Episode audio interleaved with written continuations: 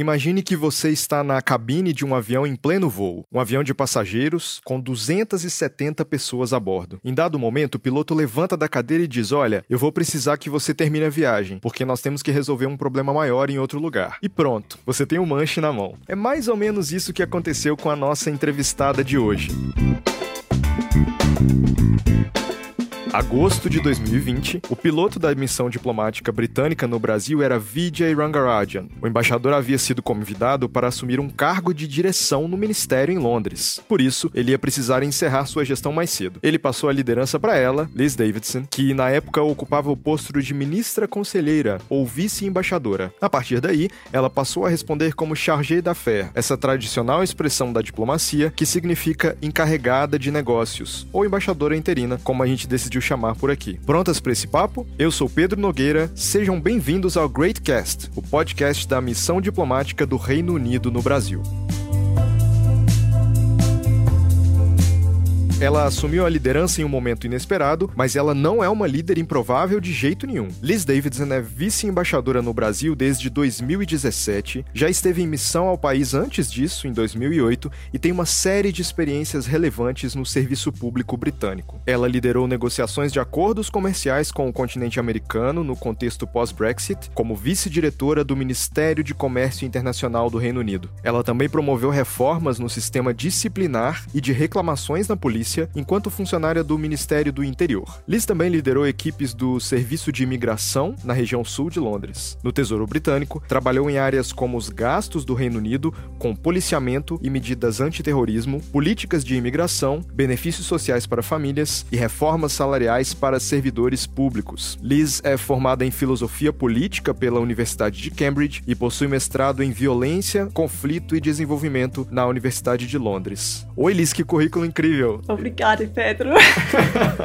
Muitas coisas pra gente dividir aqui dessa sua aventura recente. Eu sei que a sua relação com o Brasil, ela começa muito antes do seu primeiro posto e que você também não é uma diplomata de carreira como outros dos tantos colegas que a gente tem aqui na missão. Então eu queria que você começasse um pouco como é que começou esse vínculo com o Brasil e, enfim, o que que levou você ao seu primeiro posto aqui no país. Claro, e é um grande prazer poder conversar com você, Pedro. Começando então com a minha conexão com o Brasil. Eu comecei a ter interesse no Brasil em 2006, em conexão com a música e a dança do Brasil. Eu estava fazendo uma aula de samba em Londres com uma brasileira incrível, com muita energia, e também eu comecei a fazer aulas à noite de português e eu gostei muito da música popular brasileira. Eu fiz a minha primeira viagem para o Brasil em 2006 também. Eu viajei para Salvador, o Rio, Brasília e também Chapada Diamantina. Nossa! Foi uma viagem incrível e começou por aí, né? E depois disso eu decidi que eu queria passar mais tempo no país, trabalhar no país, e eu consegui persuadir o Tesouro Britânico a me mandar para passar um ano no Brasil, apoiando o Ministério durante a sua presidência no G20. Começando em 2007, eu fiz mais três meses de imersão de português em Campinas, em Salvador, e depois passei esse ano no Ministério da Fazenda. Desde então, eu sempre queria ter mais uma chance de trabalhar no Brasil, mas desta vez na embaixada, e finalmente, uma década depois, eu consegui essa posição de ministra conselheira e agora estamos aqui cumprindo esse papel de encarregada de negócios. Você falou em MPB, tem alguma música desse momento, desse tempo que você passou lá no Reino Unido, projetando talvez visitar ou viver um pouco no Brasil, que você se lembra das primeiras ou tem alguma memória bacana de alguma canção da MPB, talvez? Sim, foi um momento no qual o Brasil foi muito da moda, né, em Londres. Muitos cantores indo para lá para fazer show. Eu tive a oportunidade de ver Caetano, Gilberto Roberto, Maria Bethânia. E eu também gostei muito de samba rock também. Trio Mocotó chegou em Londres e fez um show ao lado do Rio Tamisi naquele ano de 2006, que foi incrível. Foi um período feliz, né, na minha vida em Londres. Ótimo. De volta ao seu trabalho aqui na embaixada. Eu vi que no começo da entrevista eu fiz essa brincadeira do avião, né, da troca de piloto do avião, e eu tenho muita curiosidade de saber como é que foi que o VJ te deu essa notícia. Como que foi o momento que você estava em algum lugar e o telefone tocou e você falou falou: é, agora eu vou ser embaixadora?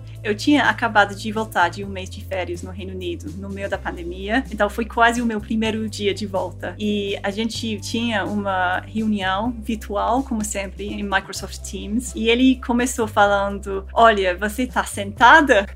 e entregou a notícia de que, como você falou, ele ia assumir uma nova posição no novo Ministério de Relações Exteriores e de Desenvolvimento em Londres. Ele ia fazer parte do conselho lá. Eu fiquei primeiro feliz por ele, né? Porque foi uma oportunidade incrível, não só para ele, na verdade, mas também para a nossa missão, porque foi um sinal de que a relação entre o Reino Unido e o Brasil é muito importante e também foi um reconhecimento de tudo que a gente conquistou por aqui durante o período de três anos que ele tinha sido embaixador. Mas também eu senti um pouco triste, né, de ter que despedir ele depois desta relação muito próxima de três anos, a parceria que a gente tinha. Também eu fiquei muito animada, né, e com um pouco de medo também, né, de assumir essa oportunidade. Você falou em parceria, né, dessa relação entre você e o VJ nesse tempo em que ele estava embaixador e você ministra conselheira. E eu queria falar um pouco sobre essa mudança de papéis pela qual você passou. Você foi de vice-chefe da missão, ou ministra conselheira, para embaixadora interina, chefe de missão. Explica para a gente, por favor, para os nossos ouvintes, qual que é a diferença fundamental entre um papel e o outro papel. O embaixador tem vários papéis importantes. Primeiro, claro que ele ou ela é o principal representante do país no Brasil. Segundo, ele ou ela vai estabelecer a estratégia e os objetivos da missão aqui, no contexto, claro, das prioridades que o governo britânico estabelece em Londres. E terceiro, o embaixador vai fazer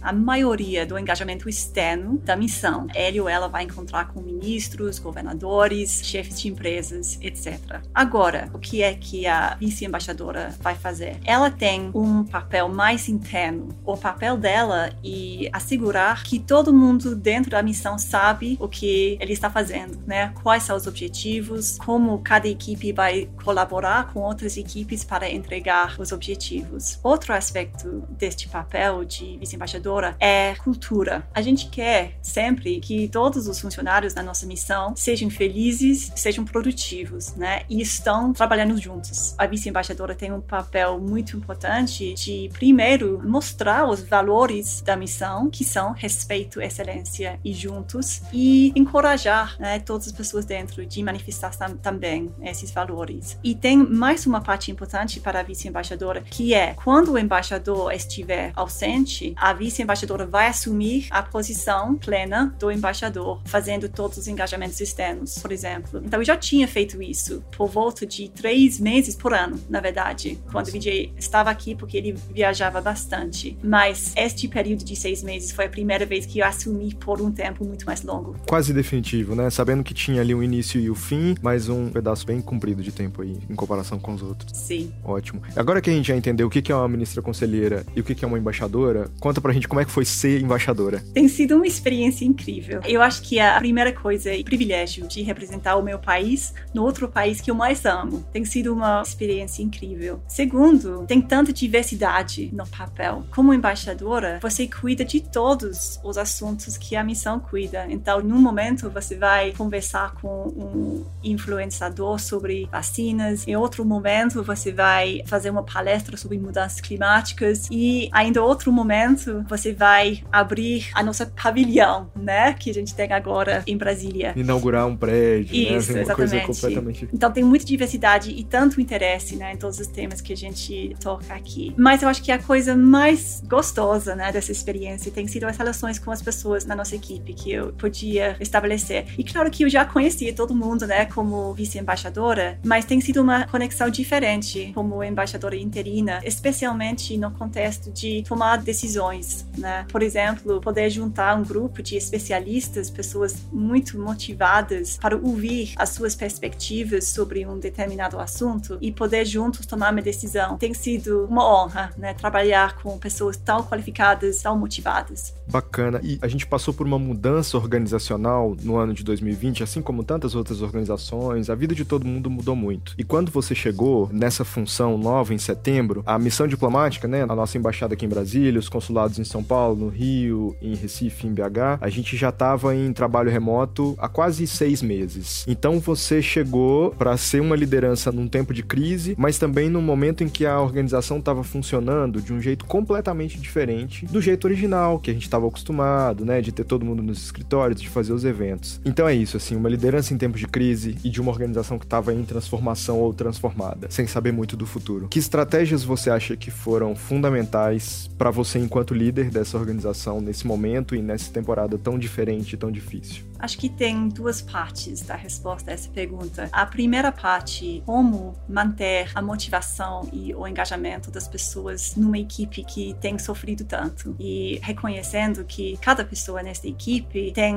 enfrentado desafios não só profissionais, também pessoais, né? Com, por exemplo, as pessoas que têm filhos tendo que cuidar da educação deles sem poder mandar os filhos para a escola. Talvez alguém na família fique doente, também o funcionário fica doente, né? Então, em agosto, a gente ficou no Brasil no meio, foi o ponto mais alto, né, da primeira onda. Então, acho que muita gente estava com medo. E então, a primeira coisa para mim foi de continuar todas as medidas que a gente já tinha estabelecido durante a primeira parte da pandemia para apoiar o bem-estar das pessoas na, na, equipe. A gente tinha, sob a liderança da nossa equipe de RH, tinha organizado vários eventos, né, sessões para falar sobre a nossa saúde mental, como apoiar todo mundo. Também atividades mais divertidas, né, pub quiz, etc. E sempre passando essa mensagem-chave de que a gente tem que tratar as pessoas com empatia. Por exemplo, quando você começa uma reunião virtual, provavelmente você vai falar tudo bem e a pessoa vai responder tudo. O problema com isso é que muitas vezes você passa imediatamente depois para as questões de trabalho sem entrar mais na questão de se essa pessoa realmente está bem ou não, né? Então, estamos conversando bastante sobre como entrar mais na questão do bem-estar das pessoas para sempre lembrar que tem outras coisas acontecendo no background que a gente tem que manter presentes na conversa. Além daqueles e-mails, daqueles projetos, daquelas reuniões. Sim, exatamente. E eu acho que a segunda parte da resposta e como eu lidei com o desafio pessoalmente, porque claro que tem muita pressão para um embaixador, especialmente no momento de crise. E se você não estiver bem, você não consegue liderar e apoiar as pessoas que estão no seu redor. Vários aspectos disso. Primeiro, eu preciso reconhecer o papel fundamental do meu marido, que tem liderado 100% das coisas em casa para me poder assumir esse papel plenamente, especialmente a questão de cuidar da educação dos nossos filhos, os dois filhos de 5 e 7 anos, dois meninos, muita energia, e eles estavam em casa a maioria desse período, né, porque a escola ficou fechada.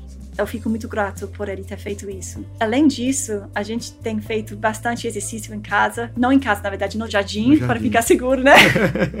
então aí eu acabei fazendo mais exercício durante a pandemia do que eu estava fazendo antes, que foi positivo. Música a gente já mencionou, né? É muito importante para mim. Eu sempre me sinto mais feliz quando eu tenho música em casa. A outra coisa importante tem sido os contatos com a família. Lá no Reino Unido, eu tenho tido mais contato com os meus pais, que têm por volta de 80 anos e ficaram totalmente isolados durante este período. É um Meu irmão, amigos que eu não tinha entrado em contato por muito tempo e a pandemia começou e de repente eu senti uma necessidade de ter mais contato. De estar conectada, né, com essas pessoas. É. Muito bom. Tem um outro aspecto da sua passagem, Lisa, que você foi a primeira mulher a liderar a missão diplomática britânica no Brasil em mais de 190 anos de relações bilaterais entre os dois países. Demorou muito, né? Demorou. E quando você descreve assim, Pedro, parece uma coisa incrível, né?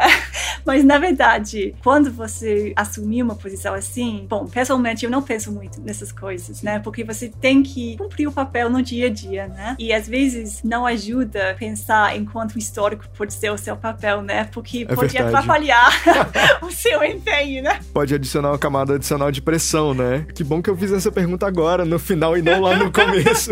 Exatamente. Mas tem sido interessante este aspecto, né? De liderar como mulher, principalmente em relação às reflexões que eu vi de alguns membros da nossa equipe, mulheres, né, na nossa equipe, porque eu percebi que para elas, bom, alguns casos foi a primeira vez que eles tinham visto uma mulher numa posição de liderança. Foi de uma certa forma impactante para elas, que eu acho ótimo, né? Que foi uma contribuição que eu consegui fazer só sendo mulher nesta posição. Algumas delas têm comentado também sobre o meu estilo de liderança. Agora, eu não quero generalizar, né? Porque todo homem, toda mulher tem um estilo diferente. Eu não sei se é possível generalizar sobre um estilo feminino de liderança. Mas uma coisa que algumas delas têm comentado é o meu estilo de liderar com inclusão. Tem a ver com o que eu acabei de falar sobre o prazer de poder trazer muitas perspectivas diferentes para tomar uma decisão. É alguma coisa que eu gosto de fazer, alguma coisa que elas têm comentado comigo. Então você teve um retorno interessante das funcionárias sobre essa sua presença na liderança, enfim, desse contato. Muito bom, Liz. Então, de todos esses projetos, iniciativas, trabalhos que você supervisionou e liderou aqui durante o seu tempo enquanto embaixadora interina, do que, que você tem mais orgulho dessa trajetória? Tenho muito orgulho da cooperação que a gente tem tido com o Brasil na área da saúde e ciência, especialmente vacinas. Claro que ambos, o Reino Unido e o Brasil, têm enfrentado bastante desafios ao longo da pandemia e os dois países estão buscando soluções, entender a pandemia e buscar especialmente vacinas para distribuir as populações. E neste contexto, a gente tem uma colaboração bem forte. Primeiro, temos um comitê que se chama CAD, que é um comitê que cuida da questão dos abovírus e que conseguiu sequenciar o primeiro caso de Covid no Brasil em 48 horas. Foi impressionante. E isso foi uma conquista que só foi possível depois de anos de colaboração entre os nossos cientistas. Agora, esse mesmo comitê está está trabalhando para entender as novas variantes do vírus no Brasil e no Reino Unido para ajudar os governos a responder melhor. A segunda parte que eu tenho orgulho, um programa que se chama Saúde Melhor, que fortalece os sistemas de saúde no Reino Unido e no Brasil, especialmente em relação ao uso de novas tecnologias, incorporação de dados, etc. Ah, isso é importante porque para melhor enfrentar as pandemias do futuro, a gente tem que ter sistemas de saúde bem fortes E a última parte é a questão das vacinas. Temos trabalhado como facilitador para trazer a vacina de Oxford para o Brasil. Primeiro, o Reino Unido investiu bastante na pesquisa e desenvolvimento dessa vacina e depois ficamos envolvidos na decisão de ter testes clínicos no Brasil. E agora estão chegando no país os insumos para a produção da vacina de Oxford pela Fiocruz. Tem sido uma colaboração muito importante entre a empresa AstraZeneca, a Fiocruz, o Ministério da Saúde aqui e a embaixada embaixada. E eu estou muito contente que agora a população brasileira, além da população britânica, está começando a receber essa vacina, porque vai fazer toda a diferença. A gente só sai desta pandemia quando todo mundo seja vacinado. Você falou dessa parte que deu muito orgulho e o que foi mais difícil? O que foi um grande desafio? A parte que foi nova para mim foi o engajamento com a mídia, porque como ministra conselheira eu não tinha tanta experiência de fazer isso. Já tinha feito treinamento, mas eu não tinha colocado na prática política. E realmente é outra coisa, né? De comparecer na televisão em frente de possivelmente milhões de pessoas, de ter a confiança de fazer isso, de explicar as coisas de forma clara e de saber como engajar com esse novo público, né? Inclusive os jornalistas. Então isso foi uma parte que eu tive que aprender muito rápido. Ótimo. E foi muito bem. Vamos pensar então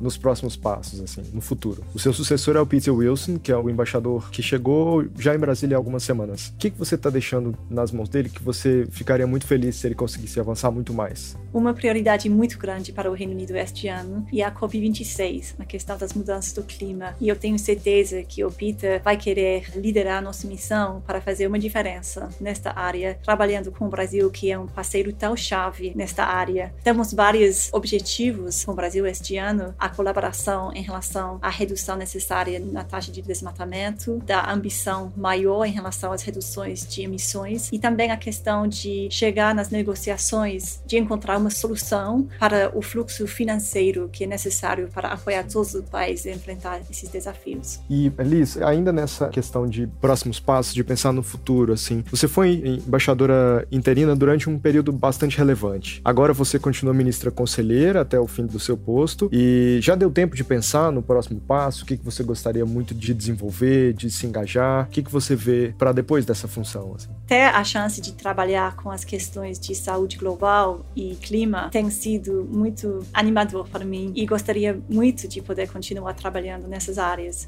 Eu estou olhando as possibilidades não só no setor público no Reino Unido, mas também no setor privado e o terceiro setor também para ver o que pode ser possível. Mas vai ser no Reino Unido porque estamos quatro anos no Brasil e estamos querendo agora reconectar com a nossa família e amigos lá no Reino Unido. É muito importante, é verdade. Liz, nós estamos chegando ao fim dessa entrevista e eu queria que você encerrasse dizendo um pouco que marcas o Brasil deixa em você depois dessas passagens. Realmente, eu não penso em como o Brasil tem me marcado, porque eu imagino a minha relação com o Brasil como uma relação contínua, porque eu já comecei a passar tempo no Brasil em 2006. Eu tenho viajado bastante no país durante a última década e eu espero muito que eu consiga passar mais tempo no país no futuro. Eu acho que é muito difícil generalizar sobre o que eu gosto no Brasil, porque é um país tão diverso, né? Então, o que eu sempre acho, isso é o que eu sinto em casa no Brasil. Eu não sei exatamente como explicar porquê, mas eu me sinto sempre muito em casa no Brasil. Ah, genial. Liz, muito obrigado por ter reservado esse tempo para nossa entrevista. E queria deixar um espaço para caso você queira fazer algum último comentário, falar mais alguma coisa. Quero falar só que eu fico tão grata por seu apoio, Pedro, e também pelo apoio de toda a equipe na Missão Britânica, que, que tem sido incrível. Ótimo. A gente também agradece muito, Liz. Acho que ter ficado sob seu comando esse tempo foi muito construtivo, acima de tudo, e eu acho que isso tem muito valor. Então, muito obrigado e nós continuamos juntos para muito mais projetos aqui diante. Obrigada, Pedro. Muito bem, esse é o fim da nossa entrevista. Eu sou Pedro Nogueira e esse foi o Greatcast, a sua conexão com o Reino Unido no Brasil. Te vejo na próxima. Bye!